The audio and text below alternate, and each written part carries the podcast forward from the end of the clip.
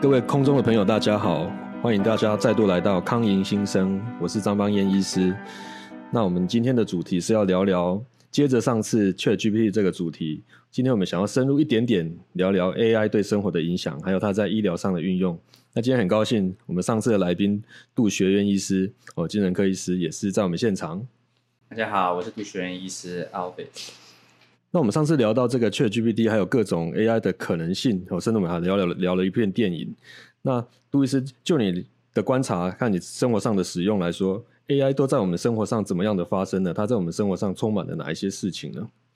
哇，现在大家其实真的都在探索这个 AI 的各种不能不同的可能性。我就加入了一个 Facebook 的一个哦社群，大家都在分享自己用 AI 做到了什么事情。那现在我们之前提过说，它跟啊，Microsoft 的 Office 有结合，所以哎，好像我们可以用 AI 就很快的产生报告、产生报表，然后把一些统计资料，它帮我们画成了一些比较容易观看的一些图形、长条图之类的。那也有之前一个很红的是有这 AI 的图片生成的软体，那你只要 key 几个关键字，非常神奇，描述说你想要看到什么样的图片，那它就从它的图片库里面去截取相关的素材，我就画一张图出来给你，而且。随着不同的更不同的更新跟升级，它现在画出来图越来越品质越来越好，然后呈现效果也越来越棒。那甚至我昨天还在测试，就是目前还有一个新的，就是你打了一些文本，说哦，我想要描述一个什么样的电影场景，可能是下雨啊，有人走在街道上啊，我这镜头要特写它，AI 就做了一小段的电影给你给你看，就是几秒的时间。它可能是动画风格的，可能是写实风格。那背景你只要换关键字，那个背景就完全不一样。所以我觉得这个真的是蛮神奇的。然后也有人用来，甚至有人用来 帮忙他一些论文的书写。所以好像 AI 在目前大家一直在发现这是一个很好用的工具，大家开始把它应用在生活的各个层面上。对啊，所以生活中真的充满了许多这种自动化的这样的 AI，不管是创造或者是执行上面。那有许多产业啊，比如说自动车啊，或者是制药产业啊，大数据分析啊，或各个各个专业的这个领域，有许多的制成或者是发展，好像也都跟 AI 有关。那那不知道您有没有听说过一些人会担心说，哎，会不会有一些重复性的工作，或者是某一些我的原本的专业，有没有可能之后就会渐渐的被 AI 的能力抵消的，或者是我的工作还保不保？我的专业会不会被 AI 取代？这样的焦虑，你有没有遇过？有没有听过呢？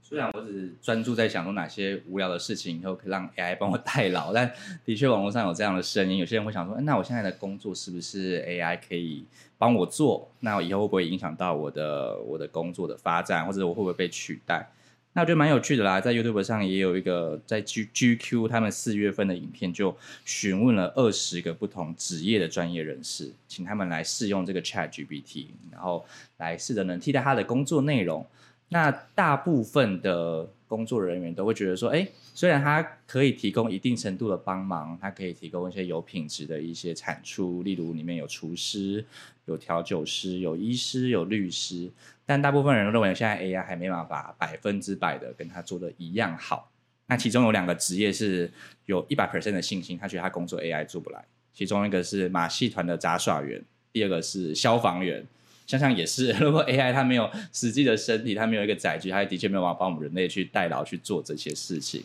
那其他的一些像是哦，一些就我们有时候需要一些大量的知识，我们需要背很多的知识，像医疗知识，像。法律知识，像其他相关的一些编剧，它需要很多文学的知识。那这个部分，它也许可以比较快的查询，可以帮你在灵感枯竭的时候迸发一些想法。但我其实现在想起来，会觉得说，它会不会我们其实也不用那么担心？如果把它当成一个合理使用的工具呢？然后，也许在最后下决定权的最后去做修饰的，还是我们人类。那它可以帮我把前面一些。呃，起草的阶段或者前面一些资讯的整理，它可以帮我们做好。那我觉得这好像对我们的工作是不是也是另一种程度的帮助啊？就像刚刚杜律师所分享的，在我们有点枯竭的时候，用一些深层次的这个软体，能够让我们有更多的灵感的这个资讯的来源，我们就可以继续顺着这样的资讯流去做开展更多的创造力的这样的产生。那我这边手边有一个资料是我们的。台湾 AI 教父李开复先生写的书，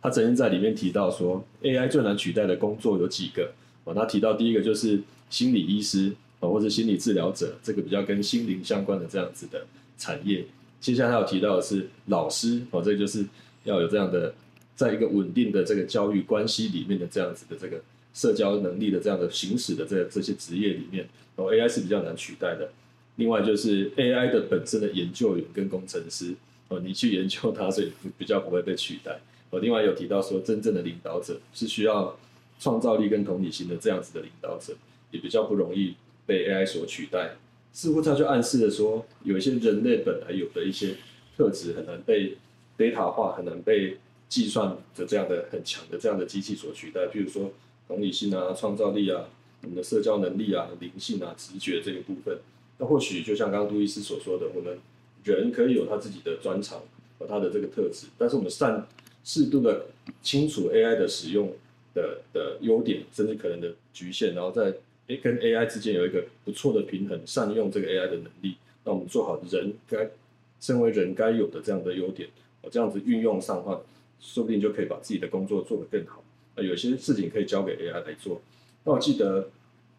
前一段时间有一个经济经济学人这个杂志的总编辑，他用这个人马的这样子的形象来比喻人跟 AI 的关系。哦，大家知道这个人马当然是人的部分就要是人，那他把马的这个部分当然是。现在 AI 的这样的系统化的工具是人骑在马上啊，那如果说我们呃人太担心了自己的这个这个优点被这个马所取代的话，或许就变成马骑在人上，这样就不对了哦。就是我们某方面要知道 AI 的优点跟长处，但是我们要也相信我们人还是有这个人的灵性这样的特质，善度运用在 AI 的这样的强项。对，我还蛮喜欢这个人跟马的这个比喻，就是我们从工业革命，然后到你看像个人电脑的普及、网络的普及，甚至智慧型手机都是才是这十几年之内出现的东西。那我们小时候也没有习惯使用这些工具，但随着我们人类的发展，我们也还有很多的可能性，所以我们好像也就慢慢习惯了我们怎么样去啊使用我们的个人的电脑去做我们这些资料的整理，去做辅助我们的工作。我们如果在网络上去改变我们的工作样态，但我们也并没有因此就真的失去很多。所以我想，如果我们可以用比较开放的心胸，然后去想说，哎，那会不会如果 AI 帮我们做了一部分，像我说的，大家觉得啊很费时间，那其实有时候是比较枯燥的工作内容，那我是不是就可以集中我的注意力在其他更创新性的一些发想上面啊？或者我可能就更专注在我其他的一些工作的本业上面，像是医疗本质，我可能就可以。花更多时间跟我的病人互动啊，会谈啊，哎，这样想想好像也没有那么可怕了。是啊，是啊，科技的发展真的很快，像以前我们很难想象这个行动数据，或是之后的自动车啊、车联网、物联网这些部分，很多部分都在云端上面运转，这个都已经超出大概二三十年前的我们对于这个生活科技的想象。哦，那某一方面。身为现代人，我们也可以试着用更拥抱的心态来看待这一些哦科技的发展。那同时也更知道我们人类无法被取代的这样的价值。那刚刚有提到一些 AI 的运用，不知道杜伊斯知不知道在医疗上面已经有哪一些 AI 的运用呢？好，其实这个 AI 在医疗上的运用已经发展一段时间了。在美国，他们其实最早从一九七零年代就要开始要发展这个 AI 应用到医疗上，但那时候受限于一些呃电脑的一些算力啊，跟一些相关的科技的限制。那其实近期比较有名的是这个二零一三年吼，这个 IBM 有个 AI 的 model 叫 Watson 华生，它的当时是它也是一个。非常强大功能的 AI，然后当当初也是想要在医疗方面去预帮忙医生来预测这些癌症的病人他的他的症状、他的疾病适合用什么样的治疗的处方哦，适合用什么样的化疗药物。那其实发展了一段时间，那后来发现好像这个 AI 预测这个。治疗的结果跟真实的状况还是有一些些落差，那原因也可能是因为他没有办法得到那么庞大的医疗的数据或病例来做这个机器的训练。那所以那个是之前这个我们一个很有名的一个医疗界的 AI 的应用的案例。那在目前其实这几年来，其实发展的比较成熟的是，包括像是一些医疗影像的分析，像你去找一张哦。X 光哈，去看你的肺部或者是乳房的一些筛检，那这个 AI 可以很快的帮我们判判断说哪边可能是比较异常的，可能是一个病灶，可能是一个肿瘤。那像是脑部出血，AI 也可以帮你判读说这可能是哪种形态的出血。那脑部的肿瘤，它的它的整个的病灶的识别跟标注，然后透过这个影像的这个性质，然后来做初步判断，说它可能是比较接近良性的还是恶性的。那当然，我们医生会在做第二次的确认嘛。会再去看说这个影像跟平常的病例的比较，跟教科书里面我们所熟知的这些研究成果，再去进拟定进一步的检查跟治疗。那也会拿来应用在这些视网膜的一些眼底的影像去做一个基本的分析。所以就像我前面说的，它其实比较多还是帮忙做初步的判断，我们帮忙做初步的初步的筛选，然后真正有问题的，再让人类的医师再做第二次的确认。那比较好的是有一些像现在有很多那种穿穿戴装置，像智慧手环啊、智慧手表，那你记录了那么多的你的心跳、血压变化，甚至有人频繁量血糖，那你要。让人人工这样子每一笔每一笔只要看，其实是是有困难，其实是蛮耗时、蛮累人的哈。那如果这个时候有 AI 可以帮忙做资料的整理跟判读，跟挑出其中其中几个比较异常的一些数值，哎，那我们是不是就可以节省了很多的时间跟力气哈？也许医生就可以更精准的判断你的整体的健康状态。所以我觉得这个是 AI 应用在这些医疗上面，其实是朝着更个人化的，其实是朝着可以更健康促进的这方向去发展。是啊，这有初步的判定了之后，那或许有经验的医师就可以把他的精力放在已经被整理过或是已经被标定的一些比较困难的个案上面，做更精准的判断。这样在这个人力的的这个能量上的这个会更加的精准的使用啊。那杜医师知不知道还有一些像我们是精神健康或是心理健康这个的领域嘛？那这个之后有没有可能有一些 AI 上面的运用呢？所以这其实这也是蛮热门，就是说关于就是我们精神健康这部分啊，我们要怎么跟 AI 来合作，或我们要怎么使用这个 AI？那这个其实都还在讨论之中。但我自己在想这件事情的时候，我觉得哇，AI 好像的确是可以做到一些事情哎。那像是其实我们有时候我们的病人其实当然来。我们的诊间或者是我们智商室，其实我们有时候做的很多的是一些哦，不管是治疗也好，那情绪的支持也好，甚至是有时候我们在诊间花很多很多时间做的一些卫教或健康的咨询。哎，那搞不好如果之后有一些 AI 的模型，那会不会他们这些就可以在家里面自己可能有相关的问题，就可以先上去查询？那是不是有一个 AI 的互动，也许就可以做到一些比较基基简单的基本的一些情绪的一些支持跟宣泄？哈。那另外就是，我也想到说，像我们有时候其实会出一些功课，然后像是一些认知行为治疗，我们可能希望我们的病人可以在家里面配合我们去执行一些练习啊，执行一些哦关于这些症状的监测啊，或者是一些应用的一些成果的记录。诶，如果有 AI 可以帮助我陪着我的病人去做这些练习，我觉得会很棒诶，我也很感激有有人有这个工具可以。帮忙延伸我们的这个治疗哦，那大家可以带着这些功课回家做，然后有 AI 的城市可以陪着他一起一起执行，然后就不像我们可能一个礼拜才来诊间看一次，我可能也没办法确认说我们没有回来诊间这段时间，病人在家有没有办法好好的操作。是啊，所以 AI 也可能是我们执行医疗上面的很好的一个助手哦。嗯，尤其是如果在透过这样每天的这样对话，那如果他可以早期的帮忙筛检出说，哎，哪些。对话当中已经开始出现了有些情绪的困扰，开始有出现一些睡眠的障碍，那甚至主动的鼓励这些啊病人或民众来接受进一步的专业的咨询或检查。哎，我觉得这样也是蛮好的哈，就是。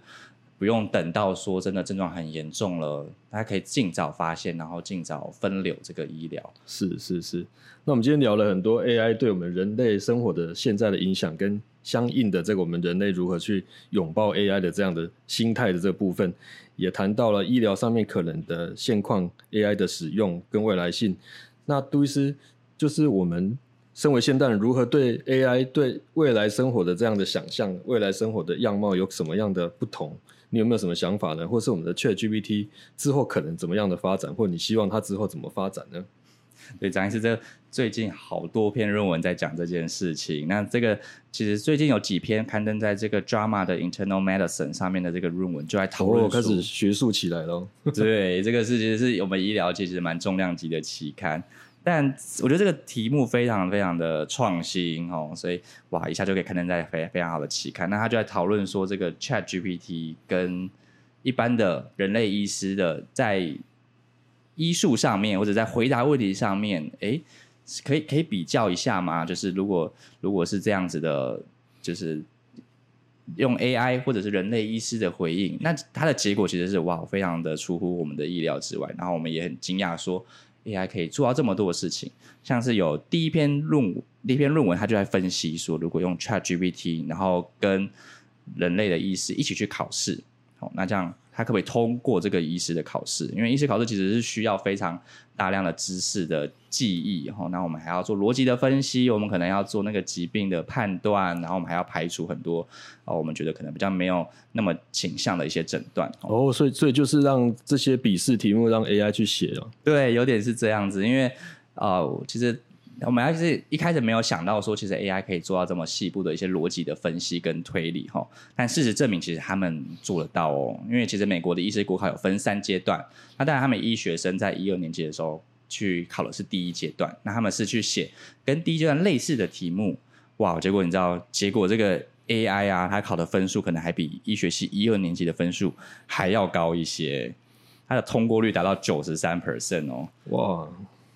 然后学生的及格率大概是八十五 percent，哦，也不错，也不错了。对，也不错。所以其实是能力其实是相当的。那这个当然意思就是说，那这样听起来，他好像也可以做这这个方面的这个考题的应答。但是反过来想，我们可能是把这个 ChatGPT，那可不可以应用在我们的医学教育上面呢？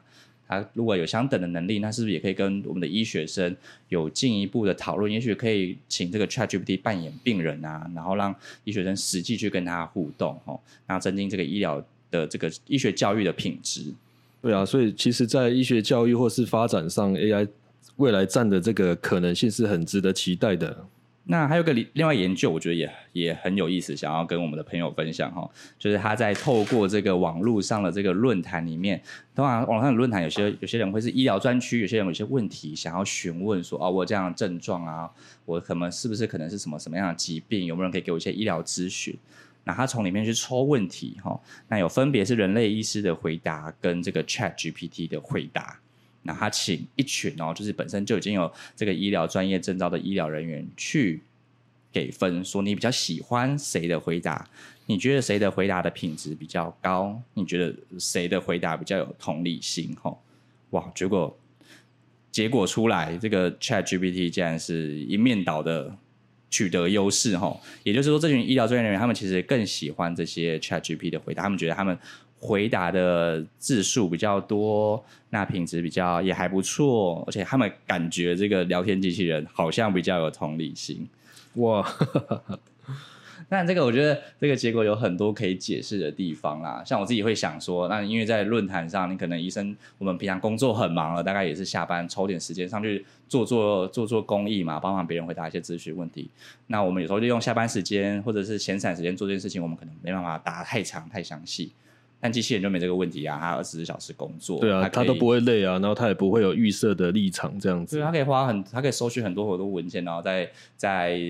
找到一个最好最适合的答案，然后写的乐乐等这样子，让你可以得到你所需要的一切哈。啊，这个大概就是人类意识的短板，就是我们还是需要休息嘛，我们还是需要有自己的生活跟工作的分配。所以在这个健康的一些咨询或者是一些这种初级的这种健康促进的概念上，哎，我觉得这部分。交给这个 ChatGPT 或者是我们说的 AI 去去执行，我觉得这部分好像也是一个也没有什么不行哎，因为这